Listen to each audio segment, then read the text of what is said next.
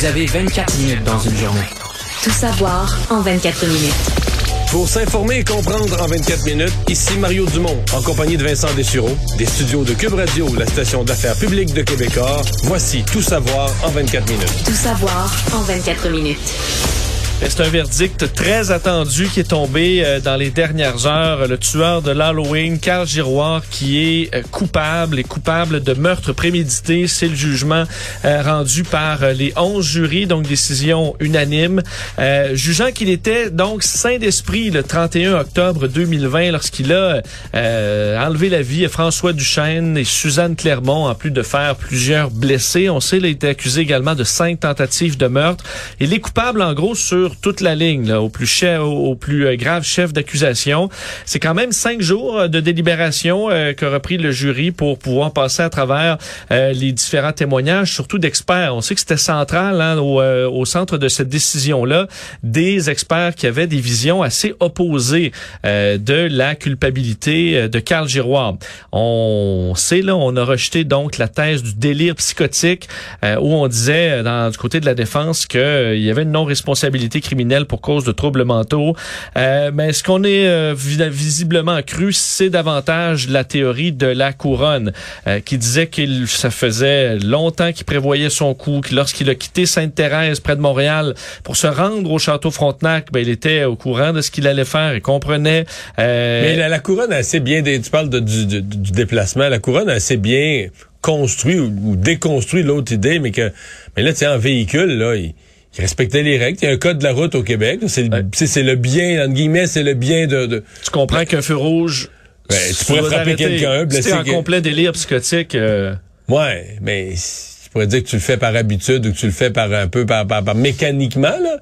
Mais là, lui-même, il disait, là, ben non, le bon Carl, il sait comment conduire son... Tu sais, lui-même, Giroir, ils l'ont fait parler là, du bon Carl, de l'autre Carl, que le bon Carl, il conduit son véhicule. Mais je pense que pour le jury, tu sais, ouais, mais il fait il fait, il fait le bien, il fait ce qui est correct. Là, tout à coup, il se met à tuer des gens, mais il saurait pas que ça, c'est... Ouais, et on disait, pour euh, ressortir d'un délire psychotique, généralement, c'est avec la médication, ça va être à l'hôpital. C'est pas pendant l'acte, parce qu'il disait au moment là, des, euh, des, des, meurtres, euh, il s'est rendu compte que ça faisait pas de sens. il a hésité à en faire d'autres, à recommencer. Et ça, c'est signe que tu es plutôt conscient. le psychiatre Sylvain Fauché, de l'expert de la couronne, qui avait parlé qu'il avait un fantasme malveillant, là, une quête narcissique contre la société qui l'avait rejeté pour se venger et donc euh, voulait magnifier sa différence. On sait qu'il était euh, bon, qu'il avait certaines obsessions pour des jeux vidéo entre autres.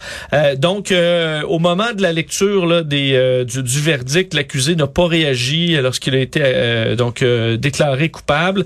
je vais vous faire entendre parce qu'il y avait plusieurs membres de famille des victimes, plusieurs victimes elles-mêmes aussi, donc des, des, eux-mêmes des survivants. Ça, ça, veut dire que, dans le fond, depuis, euh, depuis lundi après-midi ou mardi matin, il euh, faut que ces personnes-là soient là quasiment tout le temps, ou qui, traînent pas très loin. qui traînent autour, qui sont pas loin, parce que... Qu'on a pris un, un peu d'avance. Une heure, une heure, une heure et demie d'avance. Ouais, Qu'on demandait aux partis de se réunir, là, à 14h15, finalement à 14h50 qu'on a lu le verdict. Je vais vous faire entendre d'ailleurs la belle-sœur de euh, Suzanne Clermont, qui est peut-être dans les membres de famille, là, celle qui a été le plus là, qui a pas manqué une journée de procès.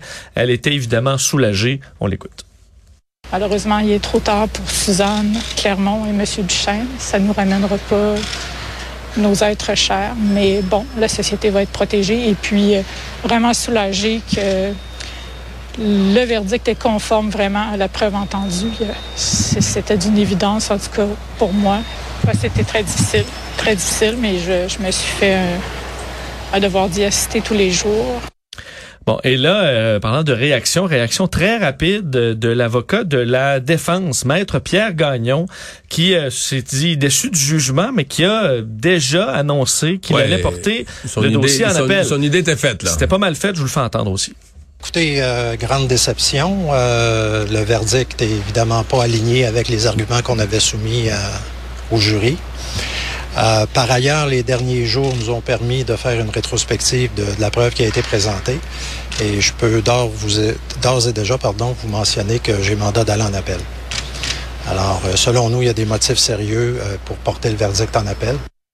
Bon, il faut, euh, faut aussi comprendre qu'ils ont perdu sur toute la ligne. Alors peut-être que pousser en appel. Ouais, c'est deux fois euh, meurtre au premier degré, euh, coupable, cinq fois coupable de, de tentative de meurtre sur les autres. Exact. Alors, dans la mesure où tu as perdu au complet, ils ont peut-être pas euh, euh, rien à perdre en ce moment de poursuivre en- au niveau euh, au- bon, en appel. Alors, on suivra la suite des procédures. Et là, il y a la question de la peine.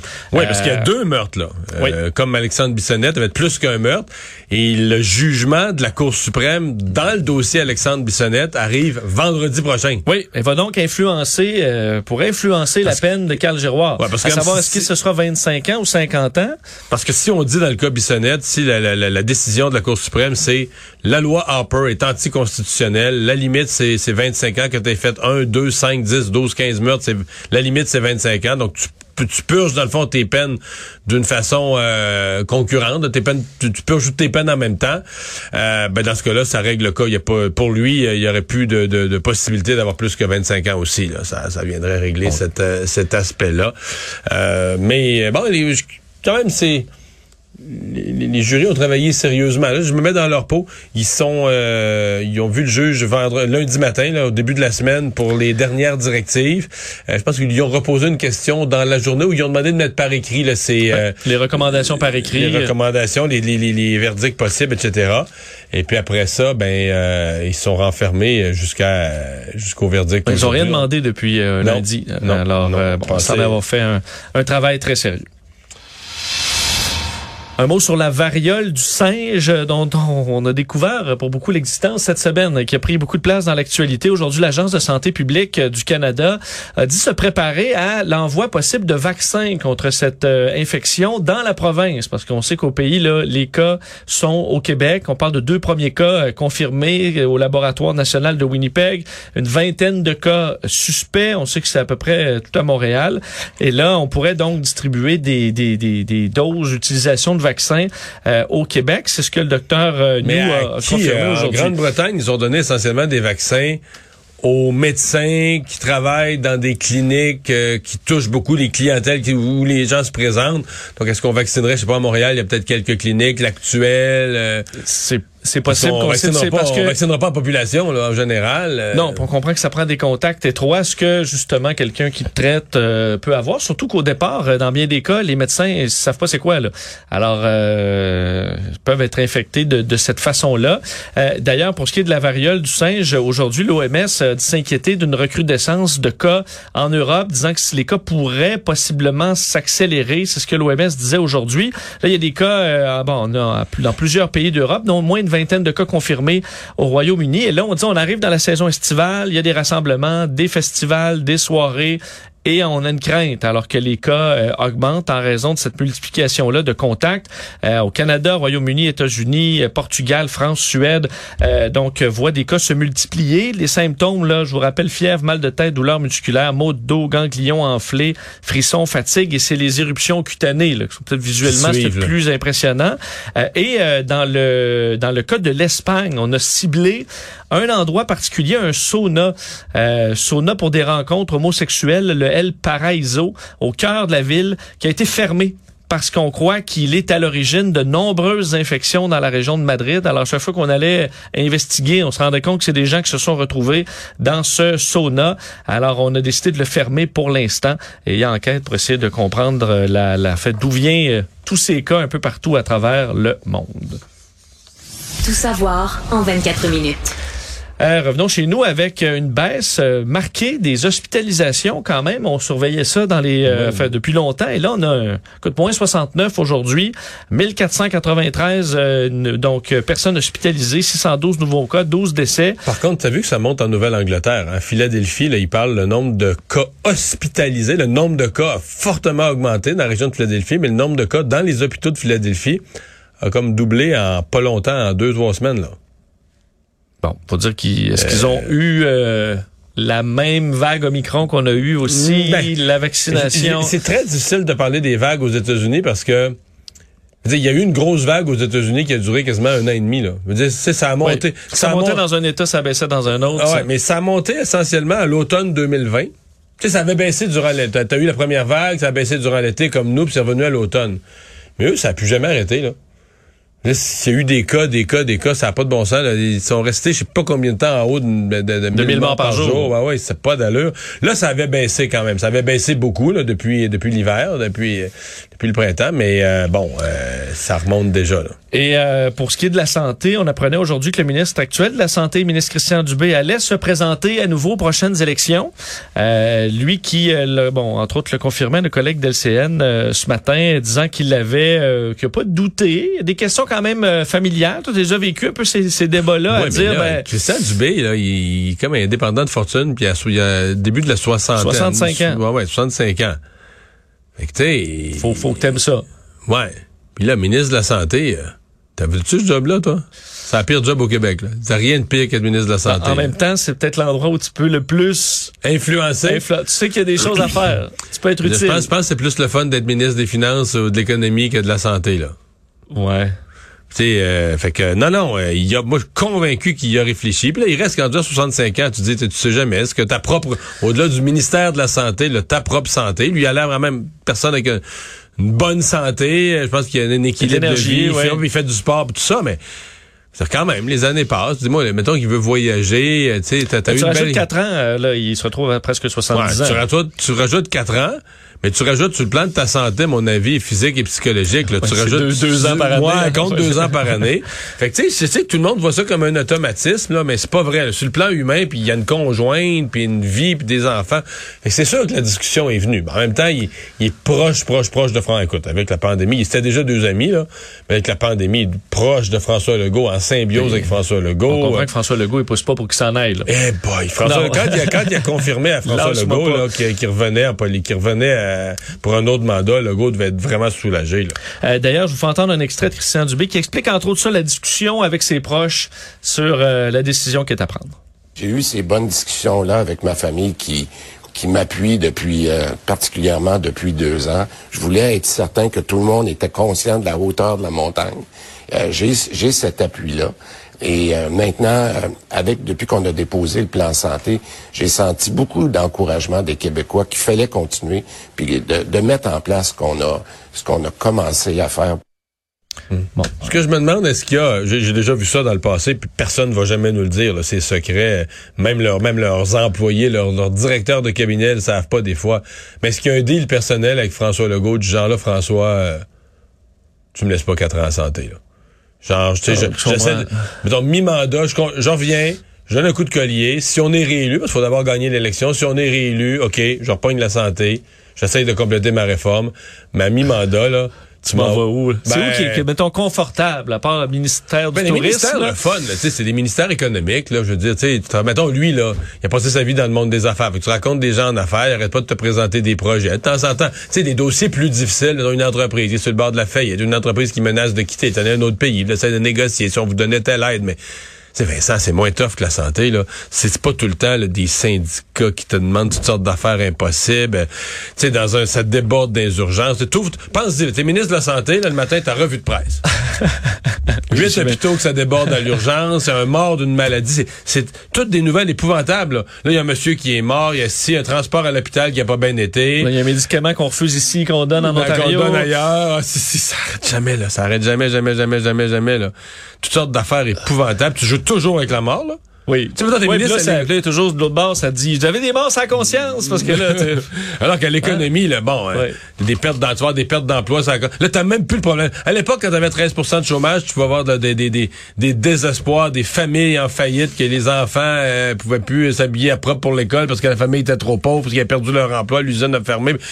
Allez, mais là, maintenant, le ministre de l'économie, c'est... le- Fait que, tu ministre, de, mettons, des ressources naturelles, de l'énergie au Québec, t'as Hydro-Québec, on a plein de richesses, des mines, des belles ressources. Bon, faut que tu fasses attention à l'environnement. T'as des, t'as des enjeux partout. C'est difficile, la politique. Mais il y a rien, rien de comparable à la santé. Puis c'est la moitié du budget du gouvernement.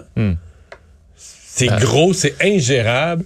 T'as toutes sortes de fonctionnaires qui veulent pas te dire, là, qui ont juste dans la tête de pas te dire la vérité. Des hauts fonctionnaires qui disent, bon là, tabarouette, moi ça va mal dans mon département, faudrait pas que le ministre, S'en rende compte. que le ministre s'en rende compte. fait qu'ils se fendent la face pour que tu saches pas exactement ce qui se passe. Alors que toi, faut que tu saches ce qui se passe si tu veux l'arranger, si tu veux le corriger, là. Ben, tu nous ministre de- donnes le goût. moi, tu nous là, donnes le goût. ça, sincèrement, là, demain matin, tu me dis, Mario, là, tu passes même pas par une élection, rien. Tu retournes en politique d'un ministre de la Santé, puis je veux pas. Aucun intérêt. Je veux dire, c'est c'est, même plus la politique de dire c'est un ministère tu monde. En fait, peut-être qu'un jour, il faudra qu'on se questionne. Est-ce qu'il faut éclater tout ça puis avoir mais, trois ministres, là, tu sais. euh, un vraiment ministre juste du réseau hospitalier ou tu sais, séparer la, la bébête un peu. 50 de- le- enlève la dette, là, parce que là, tu as un paiement d'intérêt sur la dette, là, enlève ça. Là. Oui. Prends les, ce qu'on appelle les dépenses du gouvernement, les dépenses de programme, là, les dépenses, vraiment les vraies dépenses, là, pas l'intérêt sur la dette, c'est à moitié. La moitié des dépenses de programme du gouvernement, essentiellement. Fais un chiffron, là, la moitié des dépenses de programme du gouvernement. Fait que ce ministre-là, il en gère autant que tous les autres additionnés. C'est fou, là. Bon. Puis en plus, il gère ce qu'il y a de plus sensible. Il joue avec la mort, euh, la maladie, la difficulté, la souffrance. Ouais. Peut-être demain, s'il annule, j'ai écouté Mario Dumont, finalement. euh, Ouais. Finalement, ça me tente plus. C'est changé d'idée. Non, puis si encore, tu sais, tu disais, bon, ben, sais, tout le monde est main dans la main, là, les syndicats d'employés, les syndicats de docteurs, tout le monde tire dans la même direction pour essayer de soigner les malades du Québec. Hey, c'est tout le contraire, là, des guerres de pouvoir, chacun tire la couverte sur son bord, la couverte est déchirée de 56 places. tout le monde a besoin de plus d'argent, il n'a jamais assez. Oui. Puis si t'en donnes, ils sont pas contents. Ah. Tu donnes des primes. Euh, Tu donnes des primes, puis tu dis, tu pas donné de la bonne façon, t'as pas consulté le syndicat. Hey, comme t'en veux-tu des mots de tête? C'est les euh, policiers de Laval qui ont eu des mots de tête, eux, dans les euh, dernières heures. Ben Alors, ouais, euh, une cur- affaire épouvantable. Curieuse histoire. Euh, en fait, dans une école secondaire de Laval, donc c'est l'école Horizon Jeunesse, qui faisait un événement. Il y avait à peu près 150, 200 élèves qui faisaient une activité euh, du- bon, pour euh, célébrer la semaine interculturelle. Alors, il y avait des, euh, beau jeudi après-midi de congé. euh, il fait beau, on a des activités. Et euh, ça s'est mis à déborder. Alors, il y a eu euh, des, élèves qui ont commencé à lancer des branches sur des véhicules de police. Et ensuite, ça s'est comme enflammé. Les jeunes qui sont mis à donner des coups de pied, cracher sur les véhicules, gaz lacrymogène. Écoute, la, mini émeute euh, qui, qui s'est déclenchée. Je vais entendre d'ailleurs un petit extrait pour vous faire entendre l'ambiance euh, à ce moment-là.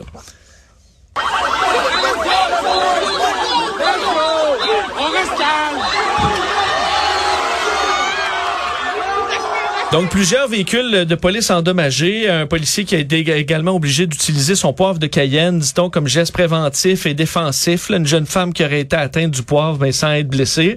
Euh, plusieurs méfaits. Alors, il y a enquête pour euh, bon comprendre ce qui s'est passé. Euh, et euh, du côté de l'école, ben, on dit que certains élèves ont festoyé de façon inappropriée. Ça a créé un débordement du côté de l'école, on a l'air fou, là.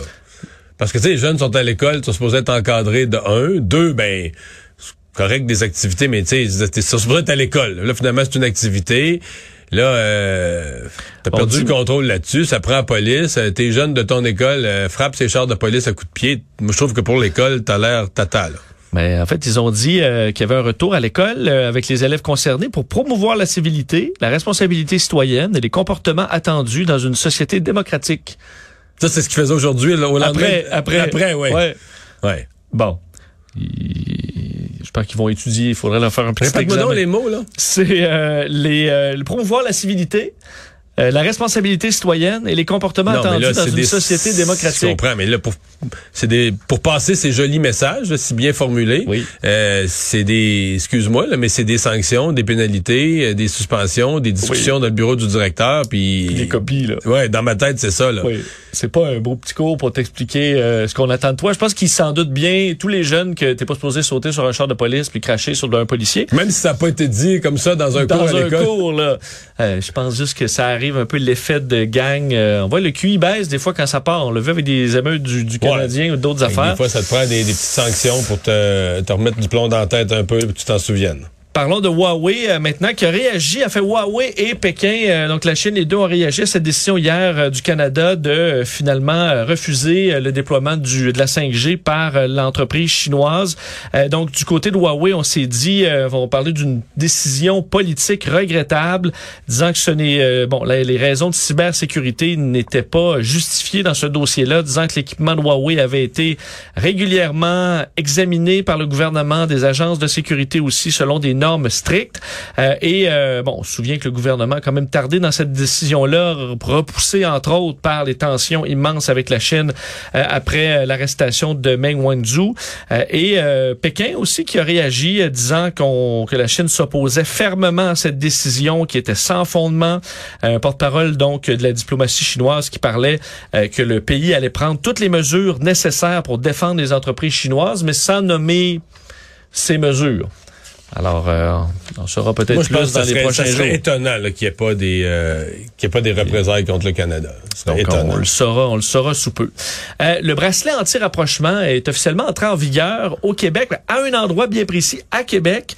Euh, on sait que c'est un pré-projet, ce bracelet qui permet d'avertir une victime que son agresseur, donc on parle de dossier de violence conjugale, euh, est proche, là, donc dans un certain rayon.